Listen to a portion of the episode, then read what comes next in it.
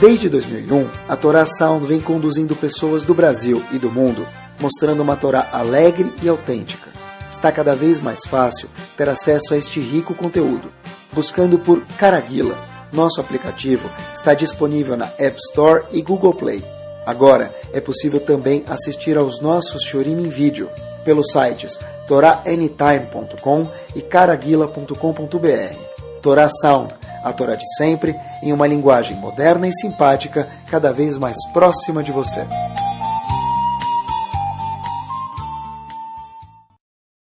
Bom, boa noite, Bezerra Hashem, a gente começa. Tava, costuma dizer que quando a gente trabalha com algum tipo de pessoa, a gente acaba ficando muito parecido com essas pessoas. Então, já que Baruch Hashem, eu trabalho sete dias por semana com jovens, então, a gente acaba aprendendo a ficar um pouquinho mais jovem, se Deus quiser. E a gente aprende também algumas coisas, a gente consegue perceber quanto que o mundo está se atualizando. Eu comecei a ver quanto que o mundo está sendo modernizado pela tecnologia.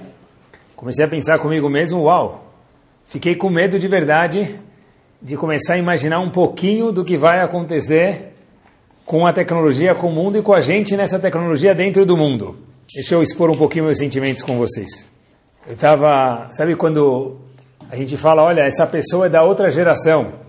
Às vezes fala sobre um Rav. Esse Rav era da época da Europa. Esse Rav era da época antiga. Fala, uau, ele é dos poucos que sobrou. Às vezes, parece que eu começo a me sentir um pouquinho assim quando a gente está com jovens, mas na verdade não pode acontecer isso, porque senão a gente perde a conexão com os jovens. Mas tem uma diferença gigante entre a época, a geração passada, a nossa geração, vamos falar assim, vamos ficar velho, e os jovens que vêm agora. Na verdade é o seguinte, comecei a lembrar um pouquinho, eu lembro quando a gente estava na adolescência, eu lembro até hoje, tinha um advogado que morava no prédio, e me contaram que ele tinha um aparelho muito interessante. Como que era esse aparelho?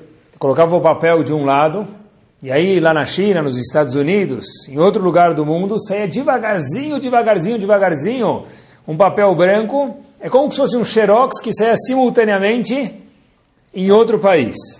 Eu falei, uau, isso é incrível. Aí falam que ele era um advogado, ele precisava ter. De repente, ficou o famoso fax, que era a maravilha do mundo.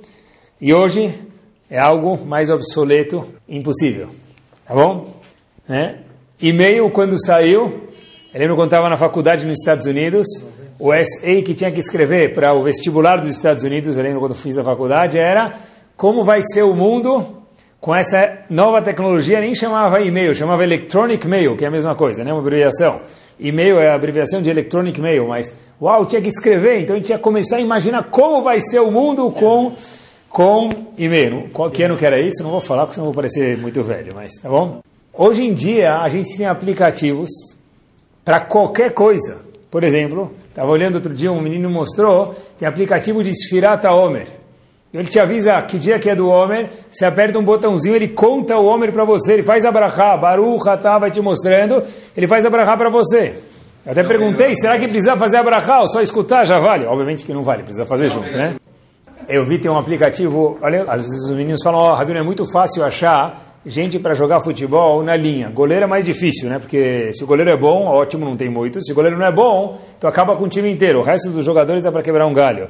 Então tem aplicativo para chamar goleiro. É. Sério, tem aplicativo, eles colocam um goleiro, eles procuram um goleiro, e o goleiro vem jogar. Eu falei, quanto custa? Ele falou, é 15, 20. Eu falei, 15 reais, não paga nem no, no transporte do cara. Eu falei, ele vem mais para jogar. Eu não sei se é goleiro bom ou não é bom, tá bom? Falam que tem melhores e não, menos, menos bons. Mas tem aplicativo hoje até para achar um goleiro para vir jogar futebol com você. Obviamente aqui nos Estados Unidos, não é novidade, ou se for, eh, não vai mais ser. Vou contar para vocês. Tem um, tem um produto da Amazon chamado o quê? Chamado Amazon Alexa. O que quer dizer isso? Nunca ouviram falar? Coloca na mesa de casa e você programa ele, obviamente, de antemão. Isso é uma coisa famosa nos Estados Unidos esse, esse produto eletrônico fica em cima da mesa, você fala para ele, por exemplo, Alexia, que nem se pode falar com o teu iPhone, com o teu Samsung, fala para ele, Alexia, agora esquenta a banheira. Alexia, liga para minha sogra, avisa que eu vou demorar mais uma hora para jantar. Alexia, liga para o meu marido, avisa que hoje vai ter tal coisa de almoço and so on. Então, Alexia, na verdade, faz tudo. É o novo mordomo de casa. Obviamente, você não tem que pagar tributos, não tem que pagar, se demitir a Alexia, você não tem que pagar todas aquelas, né? Então, tem um monte de benefícios. Então, na verdade, isso não é uma coisa, é uma coisa já que a gente está falando do nosso presente. Ela, eu não sei como funciona exatamente os detalhes, mas é, funciona exatamente todos os tintins. Isso é uma coisa que, na verdade, já está começando a acontecer nos Estados Unidos. E quando acontece lá, depois vem aqui e resolve, né? Eu não sei se a Alexia cozinha por enquanto, mas um dia vai cozinhar com certeza.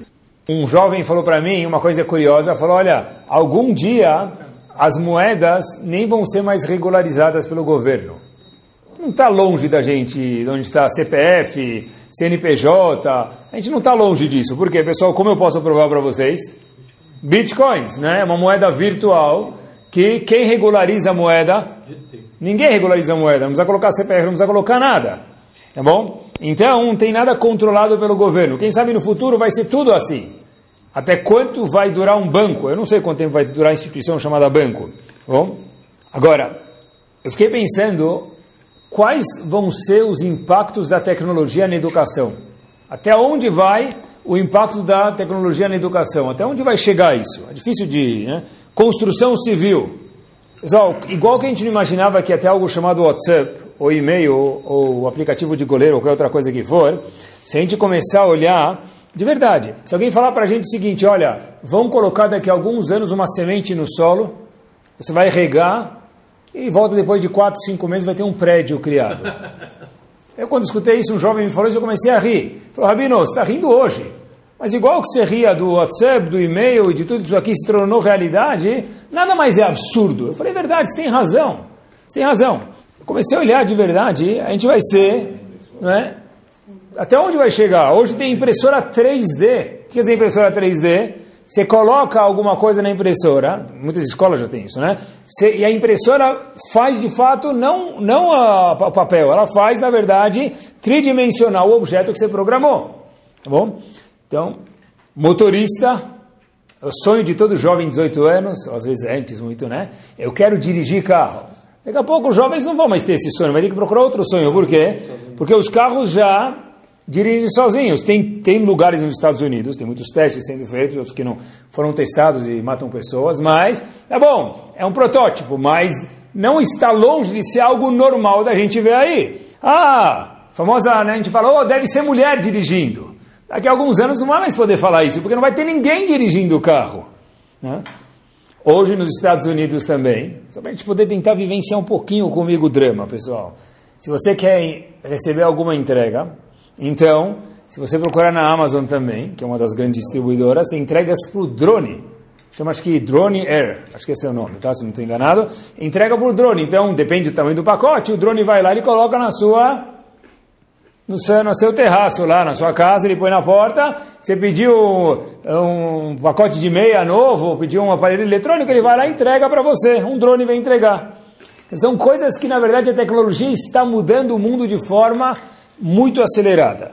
E a coisa mais divertida de tudo é que a, a velocidade da tecnologia ela não é uniforme, ela cresce de uma forma muito acelerada. Quer dizer, o que cresce hoje em um mês, antigamente crescia em um ano. E cada vez tende a acelerar mais e mais.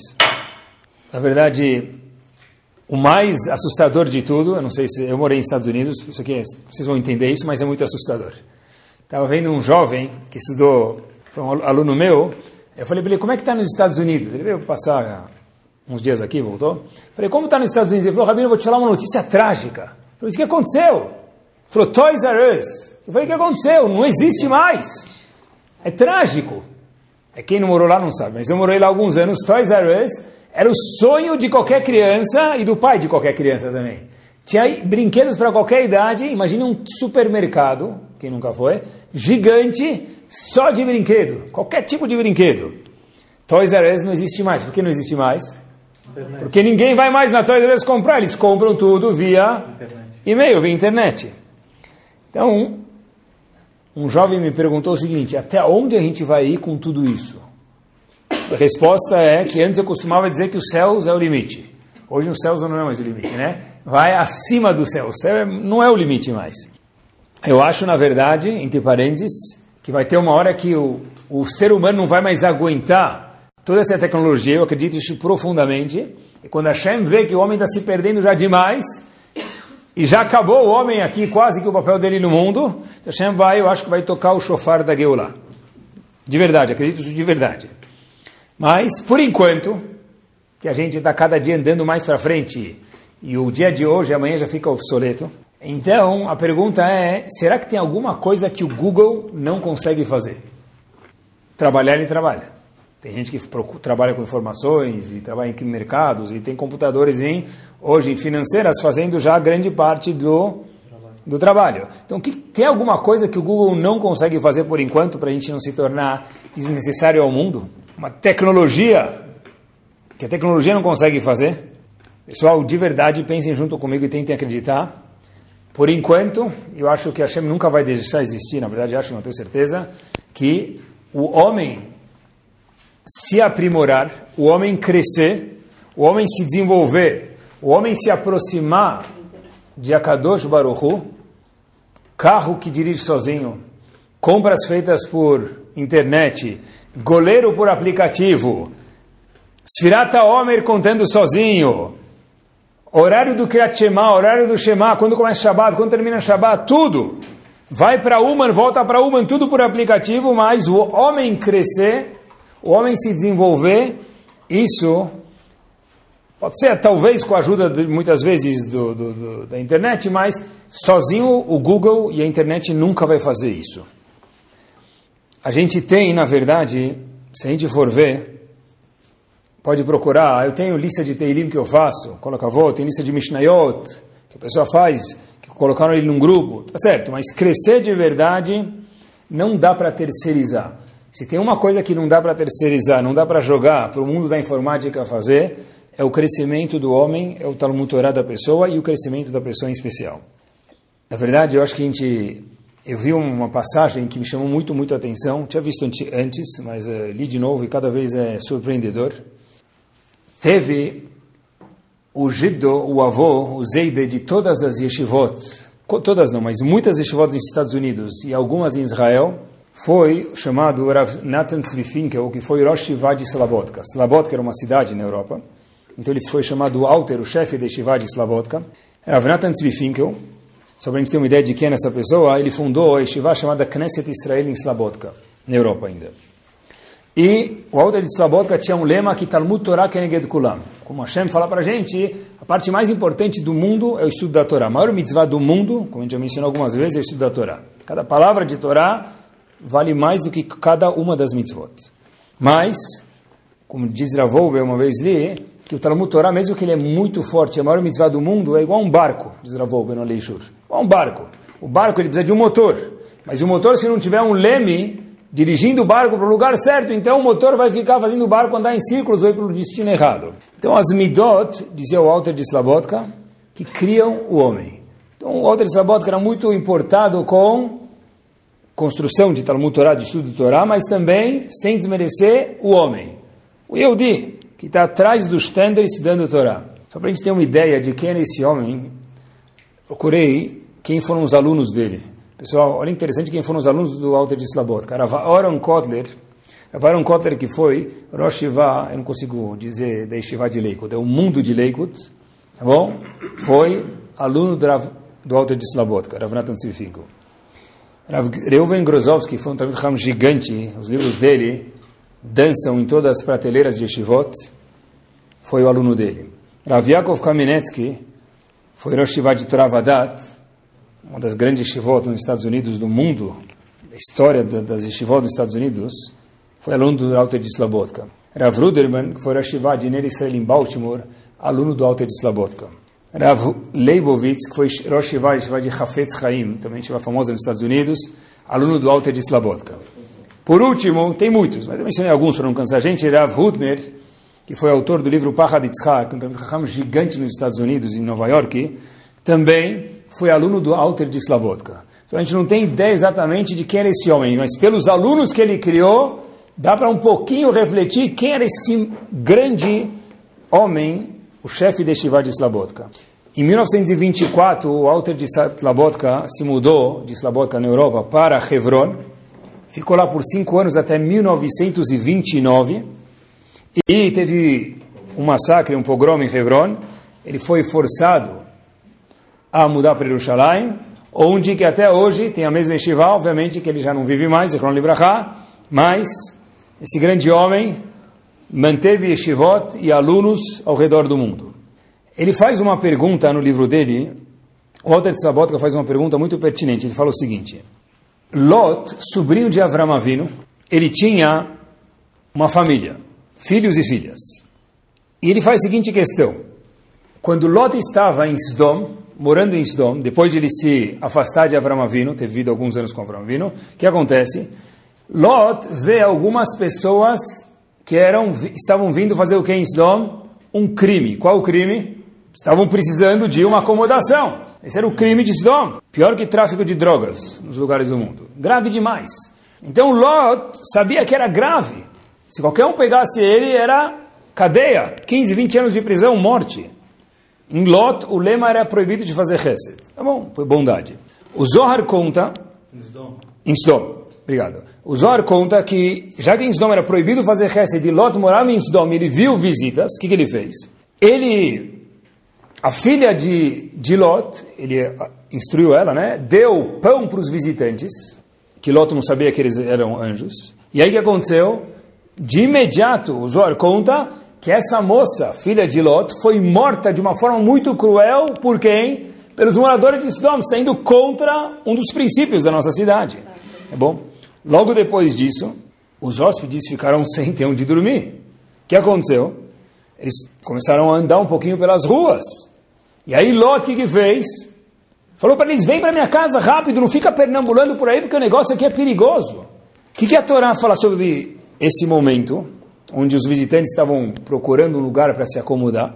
Em Parashat Vayera, está escrito no Pasuk, que Lot falou para eles, por favor, entra na minha casa. Quais palavras a Torá usa? Eftzir bahem meod. Lot falou, por favor, suplicou muito para eles virem. Meod quer dizer muito. O Gaon de Vilna diz para a gente, meus queridos, que a palavra meod quer dizer muito, e sempre que a palavra meod figura na Torá, ela quer dizer a seguinte, o seguinte sentimento. Lemala mikolef sharut asaga. Meod quer dizer o máximo que uma pessoa consegue imaginar. Então vamos ler de novo o Pasuk. Eftzir baem meod lot. Ele se esforçou o máximo, top que uma pessoa consegue se esforçar para receber esses anjos. Por favor, entra. Esse era Lot. Lot é alguém que perdeu a filha porque fez Hesed e colocou a vida no, na navalha, assim, no, na risca, no limite, e quase que morreu, mas alguma coisa protegeu ele. Ele não morreu. Agora olha que interessante. O Walter de Slabotka, que a gente mencionou anteriormente, ele faz a seguinte questão. Lot chegou e foi salvo depois de Sdom, porque Sdom inteiro foi destruído. Agora está escrito por que, que Lot foi salvo? Está escrito em Parashat Vayera, Perekiutet, Pasuk Havtet. Vaiskor Elohim et Avraham. Hashem lembrou de Avraham. Como assim, lembrou de Avraham e salvou Lot? Estranho aqui. Não, diz Rashi, calma, calma, você tem razão. Boa, boa pergunta. Tem a ver com Lot, não é só com Avraham. É que o episódio tem a ver com Avraham e com Lot, por isso que Lot foi salvo. Qual episódio? Seguinte, Avraham Avinu chegou alguns anos antes disso, alguns anos antes disso na história, vamos colocar a história um pouquinho para trás, ele chega em Mitzrayim, no Egito.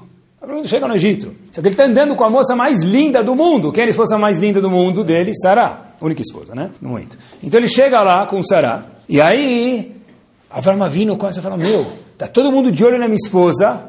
Eu tenho que procurar um plano de ação para não me matarem e capturarem minha esposa. Então, perguntaram para Avram Avinu, quem é essa moça aí? Avinu falou, ah, minha irmã, é prazer.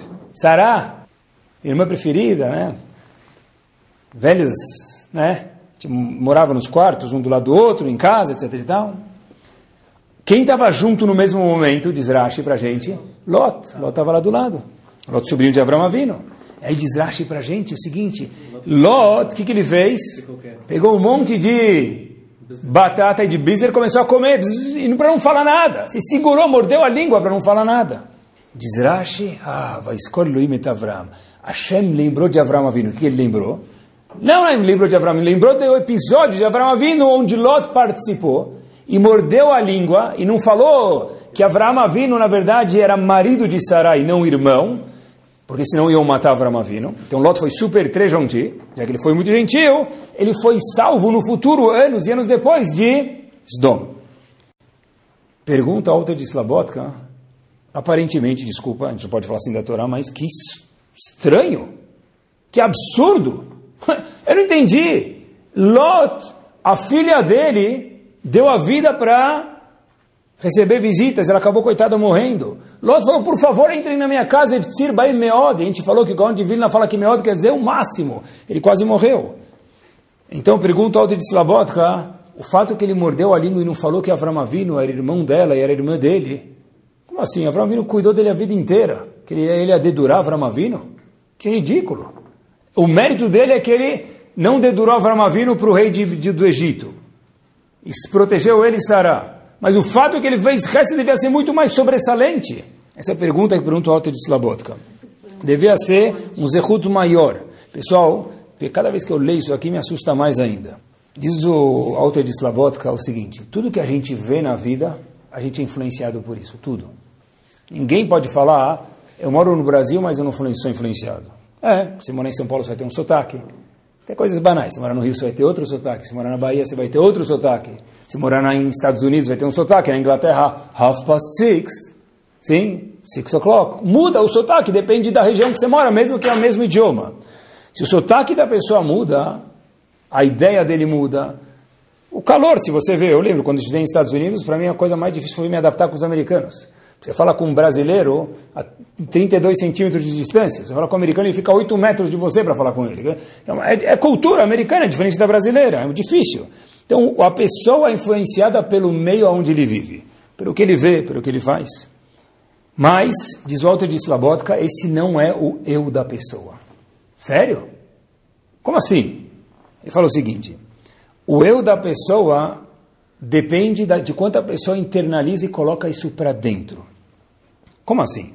É o seguinte: tudo que eu não conquisto, tudo que é minha natureza, tudo que eu absorvo pelo meu meio, faz parte de mim, mas não é o meu eu, não é a minha essência. Olhem que espetacular, olhem que bomba, pessoal.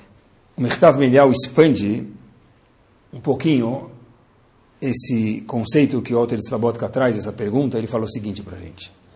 Qual foi o teste de Lot? Qual, foi, qual era o Nisayon de Lot na vida dele? Que teste que Lot teve? Olhem que bomba. Está escrito na Torá: dinheiro. Dinheiro. Como a gente sabe disso? Está escrito, diz, diz Rav Dessler, o seguinte: Vayar et kol kikara yarden kikulamashke. Quando Lot se separou de Abraão Avino, meu querido, se separar de Abraão Avino, o que, que fez você se separar dele? Está perto do maior homem do mundo. Espiritualmente, monetariamente, todos os entes possíveis. O que, que fez Lot separar de Abraão Avino? Vayar et kol. Ele olhou para as dom e falou: Uau! Esse lugar é espetacular. Eu estou vendo as ações de Stom subir. Eu vou morar aqui que eu estou vendo que o negócio vai vai virar Higienópolis aqui. O metro quadrado vai virar 10, 15 mil reais. Eu vou comprar aqui terreno, não vou ficar morando lá em uh, Zimbábue. Eu quero ir para Sdom. Então ele foi morar em Sdom. Beleza. Agora ele chega em Sdom, preste atenção. O teste de Lot era, ele sempre pensava em cifrões. Para separar de Avram Avino, o pessoal tem que, ser, tem que ter uma vontade muito grande de outra coisa. Lot separou de Avram Avino depois de muitos anos. Por quê? Porque ele queria mais dinheiro. Olha que interessante. O que aconteceria, atenção, se Lot falasse para o rei de Mitzrayim, para o faraó, que essa mulher não é irmã? Avram Avino chega lá, vamos lá de novo na história. Essa mulher linda, ela é minha irmã. Lot que podia falar? Não, não, não, não, não, não. Vem aqui ver o álbum de casamento deles. O sobrinho eu tenho, chuf. Ó aqui, Avram vindo de um lado, Sará do outro com véu. Tem aqui eles carregando o Senie junto. Eu vi, eu sei que Sará é esposa de Avram Avino. Como irmão. Bom, aí o Paró não ia acreditar em Lot. Lot ia pegar a certidão de, de casamento do tabelião e ia mostrar para eles. O que ia acontecer, pessoal? Certeza que Paró ia falar, meu, você é meu brother. Vem cá. Ia ganhar uma recompensa gigante. Quer dizer, para Lot não falar que Sarah era esposa dele, de Avram Avino, e ficar quieto, ele teve que morder a língua. É muito difícil, porque a vontade na vida dele era mais dinheiro, por isso ele foi para Instom. Agora, fazer Chesed foi um mérito, foi sim uma mitzvah, e Lot recebeu recompensa por isso, certeza. Porém, esse não é o eu dele. Por quê? Porque ele nasceu a vida inteira vendo Avram Avinu. Ele morou a juventude dele inteira com Avram Avinu. O que ele viu? Chesed. Ele não sabia que havia alguma coisa diferente de Chesed. Estava tão dentro dele, mas por osmose, não porque ele internalizou que esse não era ele. Então diz o Alto de Slabot o seguinte, qual era a pergunta? Por que que Avram Avinu foi salvo? Por que, que Lot foi salvo de Sdom? Diz Rashi, porque ele ficou quieto. Não falou que Sará não era irmã de Avram Avinu. Podia ter contado para o faraó. Mas e o Hesed, cadê? O Hesed era muito nobre, mas não era o eu de Lot. Por isso que a pessoa, o eu da pessoa, ele é salvo, ele é visto como que é, quem, sou, quem é o meu eu. O meu eu, quem é? Aquela dificuldade que eu tenho e eu ah, sobreponho sobre a dificuldade, sobre o meu etc. Esse é o meu eu. Para Lot, era muito mais significante ficar quieto e não ganhar todo aquele dinheiro de faraó do que fazer uma mega mitzvah que ele sim fez, fazer chesed em Sdom e salvar as visitas. Por isso que ele foi salvo por ter ficado quieto e não por ter feito Hesed. Na verdade, Rav Dessler traz um exemplo. Vamos dizer que uma pessoa, por exemplo, que o pai dele todo dia acorda ele para reza. Shaharit, Shaharit, Shaharit. Não, ele trabalha árduo. Aí o filho vira de lado, vira do outro, o pai acorda de novo, né? Tá bom. Depois daquela musculação toda, a maratona toda, ele acorda o filho, o filho vai para Shaharit. Um dia, dez dias, vinte dias, noventa dias, duzentos dias, três anos, quatro anos. Agora, como a gente sabe se o filho internalizou aquilo ou não, se virou parte dele ou não? O será do filho é dormir, como todo adolescente. O sonho de adolescente é fazer o quê? Dormir 120 anos com, com, com um rodízio de sushi do lado dele. Na mão direita e na mão esquerda o controle do Playstation. Esse é o sonho de qualquer jovem. Então olha que interessante. O pai acorda ele para desfilar dois, três, quatro anos. De repente, meus queridos, o que acontece? Ele está agora resfriado, o filho. Assim. Tchim! Três vezes. Agora, vai ou não vai? Se eu internalizei a tefilá, mesmo que eu queria dormir, esse virou meu eu. Agora, se eu tenho uma isenção, minha mãe vai trazer Tilenol, vai trazer médico, vai trazer tudo, tem uma isenção, porque ele está com um pouco de, de, dor de cabeça, um pouco de resfriado. Então, diz Rav Dessler, se eu sei, como é que eu sei se uma ação virou parte de mim quando eu tinha um Yetzirah difícil de não ir, por exemplo, no exemplo da Tfilá? É se quando tem alguma dificuldade, eu paro de fazer isso, ou se eu falo, ó, vou montar o cavalo, vou pegar a cela e vou mostrar quem manda em quem. Eu no cavalo, eu nas minhas vontades, as vontades em mim. Lembrei disso, depois que ele se Dessler, esse pedaço do, do Tfilá, lembrei que uma vez estava, faz já alguns anos isso, estava conversando com alguns jovens, obviamente aquele conceito muito famoso, né, que tem três averot, todo mundo já sabe, que a pessoa tem que se matar por elas, e o resto não. Né? Então, quais averot que o Yehudi tem que se matar por elas? Girurayot, Shekodamim, Vodazará, idolatria, adultério ou, ou derramamento de sangue. Por isso, se alguém fala, ou oh, te mato, ou eu te mato, aí eu preciso da minha vida. O resto tudo, eu continuo vivendo. Então, eu falei isso, um aluno começou a sorrir, começou a... Eu falei, uau, meu, o que, você está sorrindo? Ele falou, Rabino, tira uma conclusão brilhante. Eu falei, conta, eu quero aprender a conclusão brilhante. Ele falou, oh, quer dizer que tem uma solução. Falei, como assim? Solução para quê? Falou, dá para comer Big Mac de uma forma kasher então? Falei, como assim? Falei, é só falar para alguém colocar uma arma na minha cabeça e fazer o quê? Falou, ou você come o Big Mac eu te mato. Você acabou de falar que tem três, agora tem que se matar por elas. Comer kasher não é uma das três. Então eu posso comer Big Mac de uma forma kasher. Exatamente isso. Não internalizou nada, tá bom? Então, mas como todo jovem, obviamente a gente dá o crédito, mas é exatamente o contrário disso que Rav Dessler falou. Quando a pessoa tem uma isenção, ele cai fora ou ele keep it up, tá bom? Ou seja, a gente sabe quando uma pessoa, o que, que ele é de verdade, qual ele, eu de verdade eu sou, é quando eu tenho um Yetzerá, e todo mundo sabe Yetzerá que ele tem, as adversidades que a pessoa tem, e como que ele se comporta na hora do, da briga, do fight, do vamos ver. Né? Então a pessoa, na verdade, Tá certo que ele é fruto da sociedade, tá certo. Mas tem coisas que eu escuto e eu faço porque todo mundo faz, que eu vou ganhar mitzvah por isso, porque toda mitzvah é compensada, mas esse não é o meu eu. Bom, por exemplo, se eu vejo todo mundo sorrindo, então fica feio não sorrir. Né? Vai no bar mitzvah, o cara está filmando lá. Então fica feio não sorrir. Então, quando o cara está filmando no bar mitzvah, quando o cara comprou lá o leilão para carregar o Sefer Torah em alguma ocasião na sinagoga, ele está carregando o Sefer Torah, por que ele não vai sorrir? Está todo mundo olhando. Agora, como é que eu sei se eu internalizei o sorrir de verdade? Se quando eu chego em casa, eu abro a porta da minha casa, depois daquele dia lá, choveu, fez calor, fez chuva, voltou o cheque, peguei trânsito, as crianças foram suspensas, teve algum probleminha lá, que graças a Deus a gente tem de vez em quando. E aí eu chego à porta da minha casa e falo, Kifkon, boa tarde, boa noite. Mesmo que for de mentira. Quer dizer que eu internalizei o sorriso. Quer dizer, na verdade, o que eu faço nem sempre quer dizer que sou eu. Na situação de adversidade, eu vejo quem sou eu de verdade. Agora, qual o problema se eu faço uma coisa sem ser eu? E daí? Estou fazendo pelo menos. Então coloca a avó, está fazendo. Mas qual o problema se eu não internalizo alguma midá, ou algumas midot que eu quero melhorar? Olha que interessante. Isso a tecnologia não faz pela gente, o Google não vai fazer pela gente. É o seguinte. Rav Dessler tem um capítulo, quando ele está falando sobre esse assunto que eu estou mencionando para vocês, ele chama, o subtítulo desse capítulo é o seguinte, Hergel Eino Madrega. O que a gente faz por costume, sem ser a nossa pessoa, isso não é chamado uma madrigada pessoa. Não é algo que é louvável. É bonito, é recompensador, mas não é algo que essa é a pessoa. Vou explicar para vocês um pouquinho o que quer dizer isso, pessoal. Estava lendo o livro Drav Eliashiv, Zichron Libraha. Tem um livro em inglês da Feldheim. Parece uma bíblia muito grande, mas cada página é válido dele. Um livro em inglês, para mim é mais fácil ler inglês do que hebraico. Então chamado Learning to Live. Um livro espetacular, pelo menos eu gostei.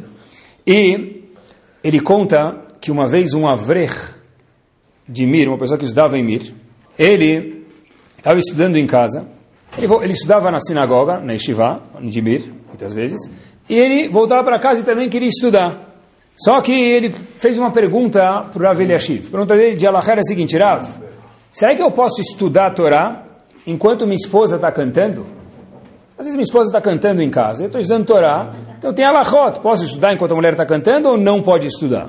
Rav Eliashiv olhou para ele, e aí Rav Eliashiv fala para ele, não entendi sua pergunta.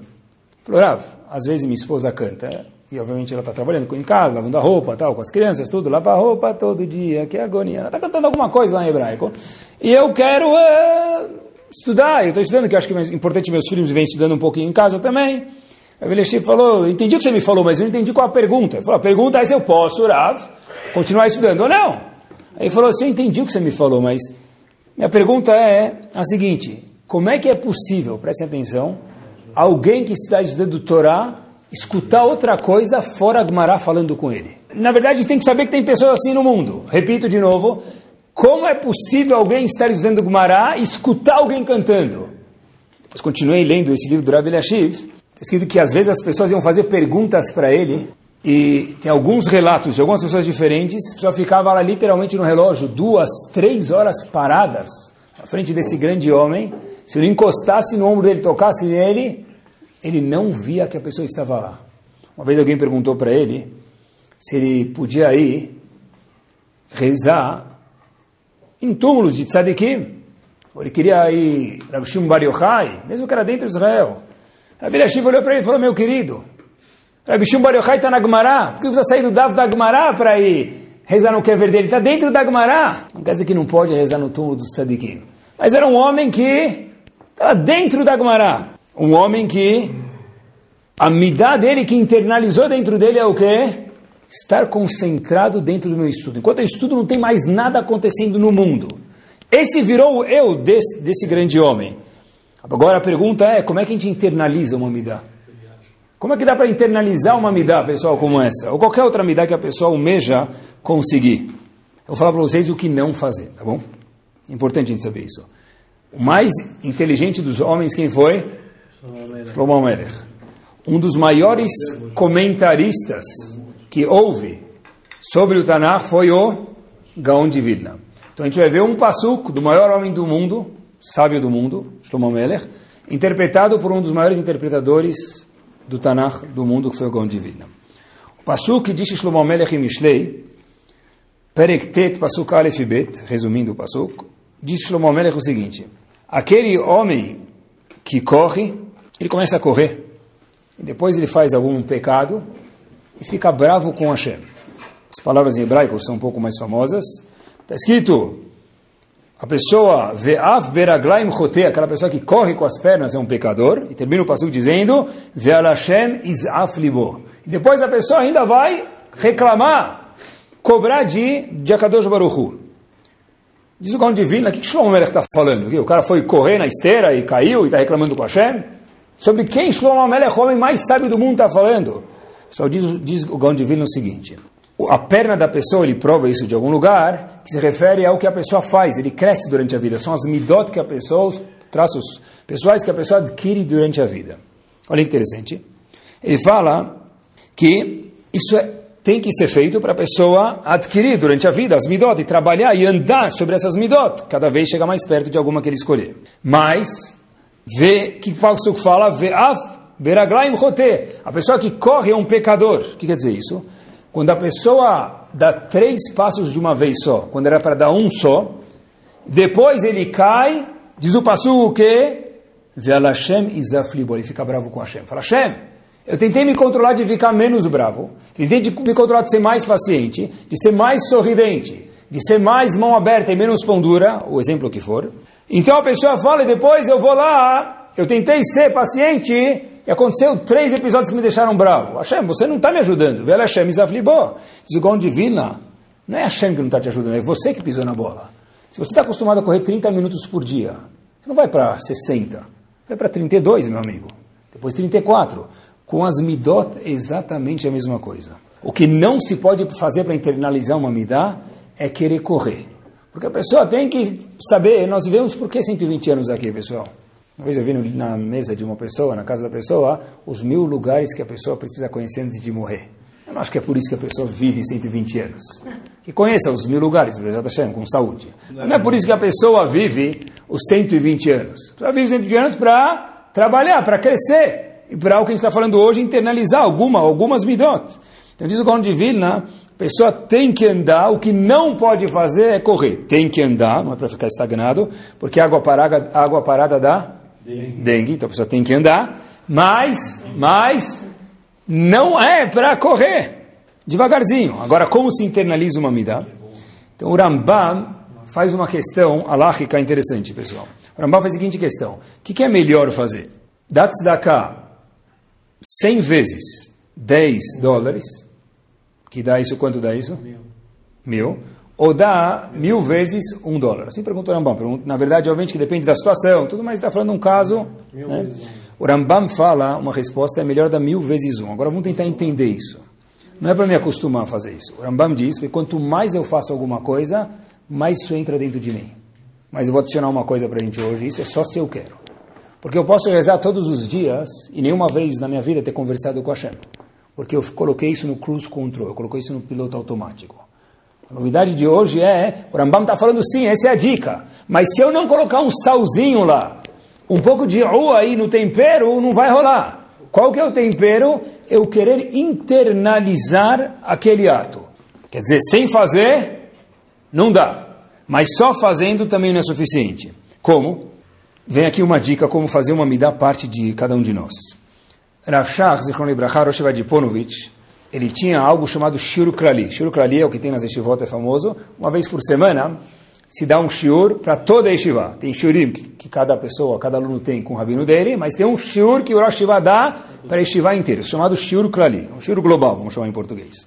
Rosh, é famoso isso, se não é que fique agora, que Rav Shach se fechava num quarto um dia antes e no dia do Shiro Klali. Sentava para se concentrar lá, cai a canivete num cara, estava sentado para preparar o Shiro. Uma vez, algumas vezes, mas eu sei de uma vez, um aluno falou para ele, Rav, por que você está tão preocupado para dar o Shiro Klali? Ele falou assim, como assim que estou preocupado? Tem que dar Shiro para tantas pessoas e tem que ter uma ideia, alguém pode fazer uma pergunta. Ele falou, não, Rav, os Shirim que o senhor dá já foram publicados, tem um livro chamado Avi Ezri, que encontra assim todas as yeshivot do mundo, sobre os shiurim do Rav Shach. Então ele dava o mesmo shiur algumas vezes. Às vezes adicionava alguma coisa, às vezes não. Falou para ele, teu shiur está publicado. Você já escreveu eles. Você senta para se confinar numa, num quarto para dar o mesmo shiur. Você já deu eles 10 anos atrás, 20 anos atrás, 30 anos atrás. Rav Shach falou para esse aluno algo espetacular. Se fosse assim, Eu podia pegar 300 exemplares do meu livro Avezri, dar um para cada um, esse cheiro do Shiro Klali. Cada um lê aí 10 páginas, Hazakobaroch Kolkavod, Rebe Hanya Ben Omer Kadish. Acabou. Eu quero ler o livro, ou eu quero reviver o meu shiur e ser meu shiur. Para que eu seja o meu shiur de novo, sentar um dia, dois dias, num quarto e lembrar a pergunta e reviver a pergunta. É isso mesmo. Para alguma midá virar parte de cada um de nós, a gente tem que tentar escolher alguma mitzvah, alguma coisa e viver isso. Outro dia, um aluno do Rio de Janeiro falou, Rabino, eu estava escutando um shiro seu, e você fala muitas vezes em shurim diferentes, essa pergunta é bomba. O que quer dizer uma pergunta bomba? Onde tem uma bomba numa pergunta? Eu falei, meu amigo, se você não acreditar que a pergunta é bomba, nem faz ela. Porque não vai, não, não vai rolar. Tem que acreditar que uma coisa é bomba para depois você fazer. Eu acredito isso de verdade. Se a gente quiser que alguma midá, alguma mitzvah vire parte da gente, tem que fazer isso com entusiasmo, se fala em português. Bomba.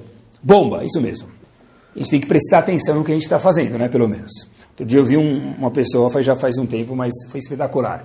Pessoa estava na sinagoga parada. Foi depois de Shahari, depois da reza. Eu falei, aconteceu alguma coisa? Ele estava pensativo. Eu falei, o que aconteceu, meu querido? Ele falou, Rabino, eu estou tentando lembrar. Eu entrei aqui, eu não lembro se eu já coloquei tefilim ou ainda não coloquei tefilim. Eu não lembro se eu já coloquei tefilim, fiz o shemal, ou se eu nem coloquei o tefilim. Eu não lembro. Quer dizer, para que alguma mitzvah ou alguma midah vire parte de mim, o que eu preciso fazer? Fazer com vontade e me concentrar no que eu estou fazendo. Sabe que o Shulchan Aruch, a gente vê até onde vai isso, o Código de Leis, fala no Siman Samir 60 de Orach, do Tratado de Orachaim, que mitzvot srichot kavanah. Novidade, atenção.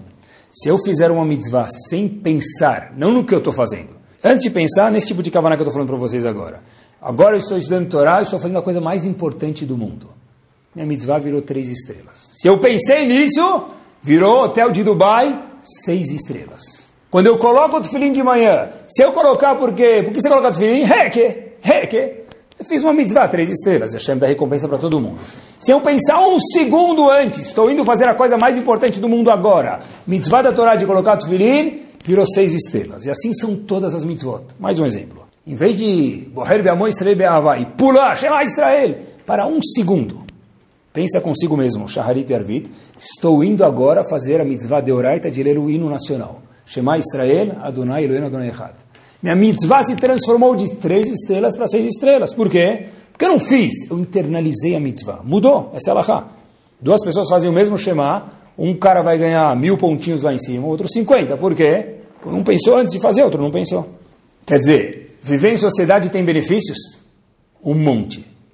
Um monte. Até coisas que vocês não gostam, pode ser, não sei, mas tem um monte, pessoal. Tem muitas condutas morais que a gente só faz porque a sociedade impôs. É bom, é muito bom. Muito bom. Né? Mas tem que tomar cuidado para não virar um minhag. Perguntei para um grupo de jovens, lembrei agora, se a gente lembrou a Mina Shamayim, por que, que você jejua em Yom Kippur? Eu não sei se eles faziam outras coisas, mas em Yom Kippur eles jejuavam, eu vivia pela cara deles. Por que você jejua em Yom Kippur? Tinha 20 pessoas, 10 meninos, 10 meninos mais ou menos, por que você jejua em Yom Kippur? Sabe qual foi a resposta? Costume. Meu avô jejuava, meu pai jejuou, eu jejuo.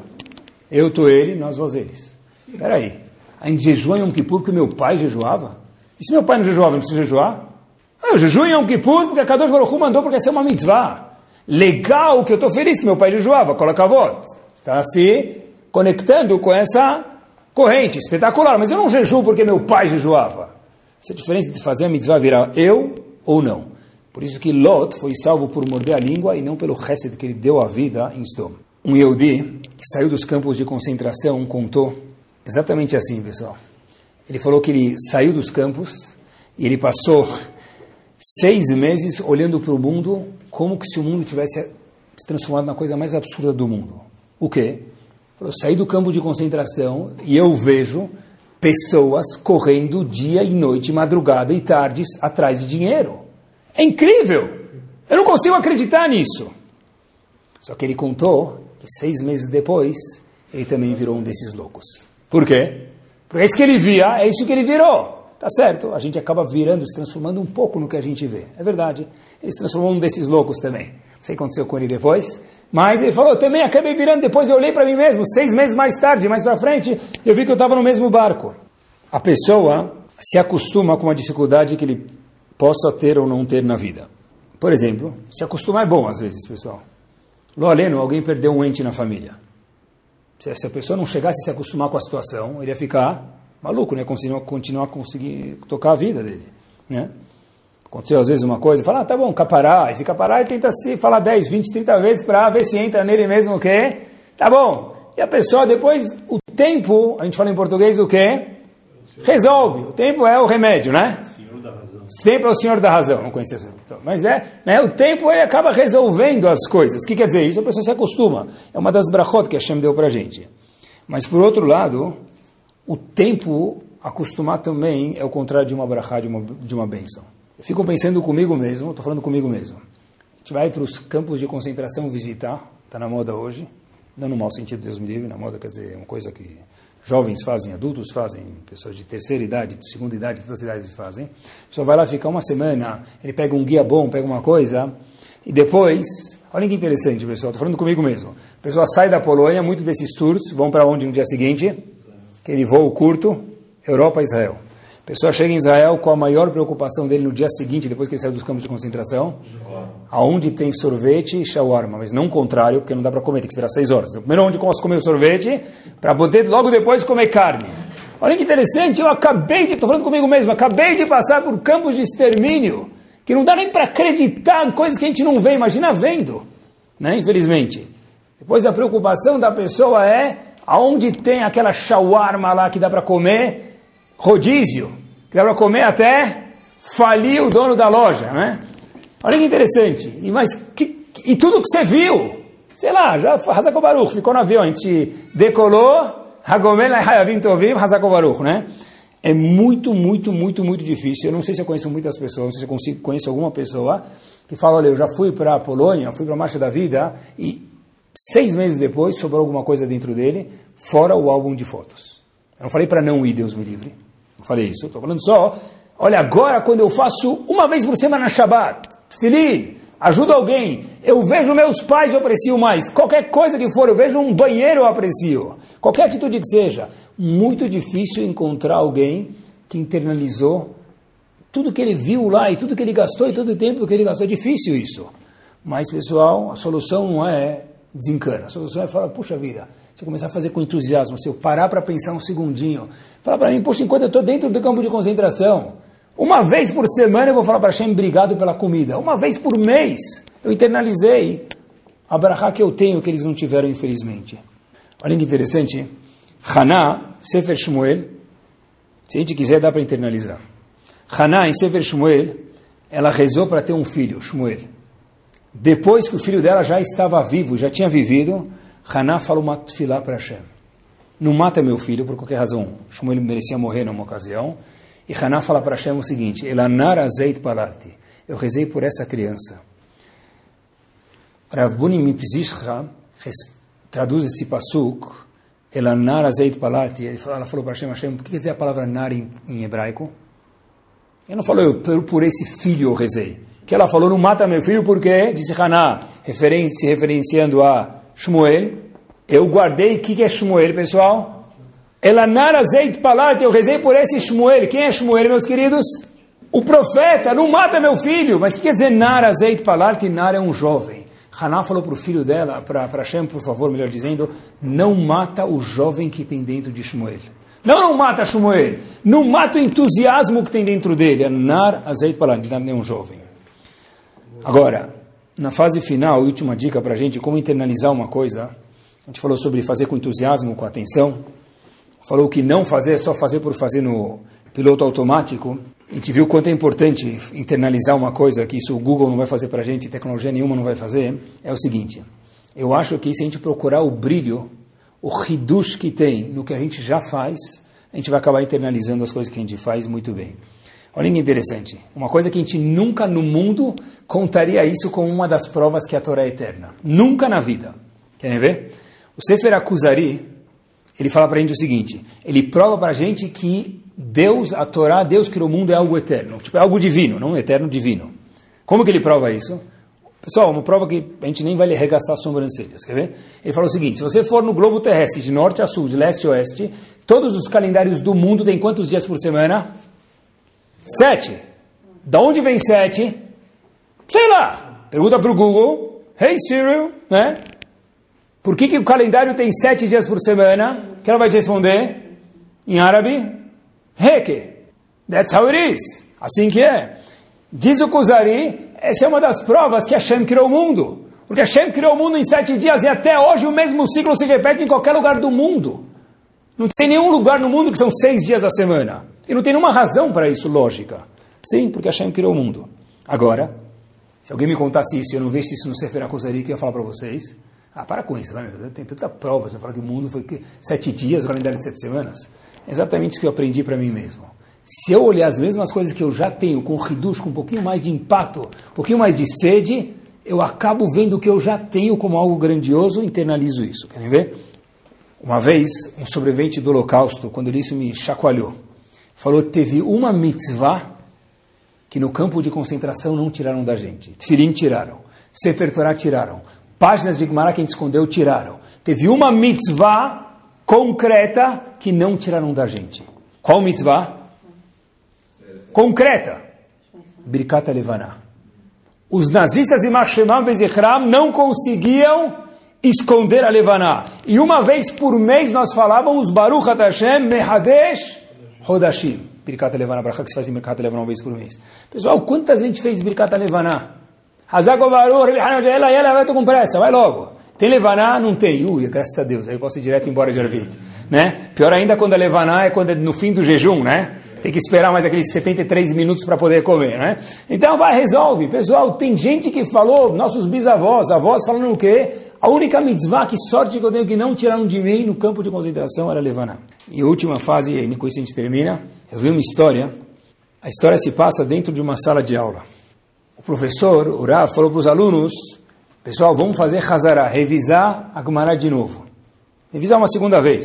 Obviamente os alunos falam, Rabino, ir para frente, tudo bem, mas revisar Gumará, para com isso, vai, já, já, é muito mais gostoso ver uma coisa nova do que revisar o que a gente já viu. Então, ele, esse Rav, no dia, um, algum alguns dias depois, trouxe um papel e leu para os alunos. Falou, olha, ele pegou uma Gumará chamado Nazir, é um dos tratados do Talmud, e falou o seguinte, olha, eu sou muito, ele estava lendo o que estava escrito no próprio papel de Gumará, numa página de Gumará, escrito à mão. Eu sou muito grato a Hashem por poder ter terminado esse tratado duas vezes. Mas eu peço desculpas que eu não estudei essa Gemara Beyun. Quer dizer Beyun? Beyun é de uma forma mais analítica, mais intensa, mais completa. Eu estudei ela tão profunda como todas as outras Masertot, tratados do Talmud que eu estudei. E estava escrito nessa folha que o aluno tava, que o rabino estava lendo para os alunos, as minhas condições não me permitiram. Assinado Yosef Atzair, tudo escrito à mão numa página de Gemara. Pessoal, preste atenção no ano que estava escrito isso. Lag Baomer, 1942. Os alunos escutaram isso e falaram para o Rav Rav, não precisa falar mais nada. Imediatamente nós vamos fazer Hazará. Porque se teve alguém em 1942, Yosef Atzair, que falou para Hashem muito obrigado e consegui terminar esse tratado, e estava na última página da Gemara, de, de Masechet Nazir, duas vezes aqui no campo de concentração, mas desculpa, Hashem, que eu não consegui estudar um pouco mais profundo, que não, as situações não me permitiram. Quem somos nós, disseram os alunos para si mesmos, para poder falar o quê? Eu não vou fazer Hazará. Quer dizer que o último ingrediente é procurar um brilho, um ridush no que a gente já faz, para fazer isso de uma forma cada vez mais carinhosa. Que Bezat Hashem, pessoal, a gente possa isso o Google nunca vai fazer para a gente, nenhum, nenhuma tecnologia vai fazer. Fazer o homem crescer. Dirigir sem motorista dá. Aplicativo para goleiro dá. Cantar Sfirat Homer para a gente no aplicativo também dá. Mandar fax, e-mail, WhatsApp. Talvez construir um prédio através de regar. Não me assusto se isso acontecer daqui dois, três anos. Mandar entregas por Amazon. Não me assusto com drone. Amazon Alexia já não é mais novidade. Tesla, o mundo está progredindo, espetacular. Mas uma coisa que a tecnologia não vai fazer é que o homem poder crescer, internalizar uma midá para crescer. Que a gente possa ter entusiasmo, prestar atenção no que a gente faz, procurar o hidush, novidade no que a gente já faz, e que a gente possa ser cada vez homens maiores, mais elevados e cada vez mais crescidos. E quando a pessoa cresce, ele fica mais próximo de Akadosh Baruch Amém. Torah Sound, desde 2001, aproximando a Torá dos Yehudim e de você.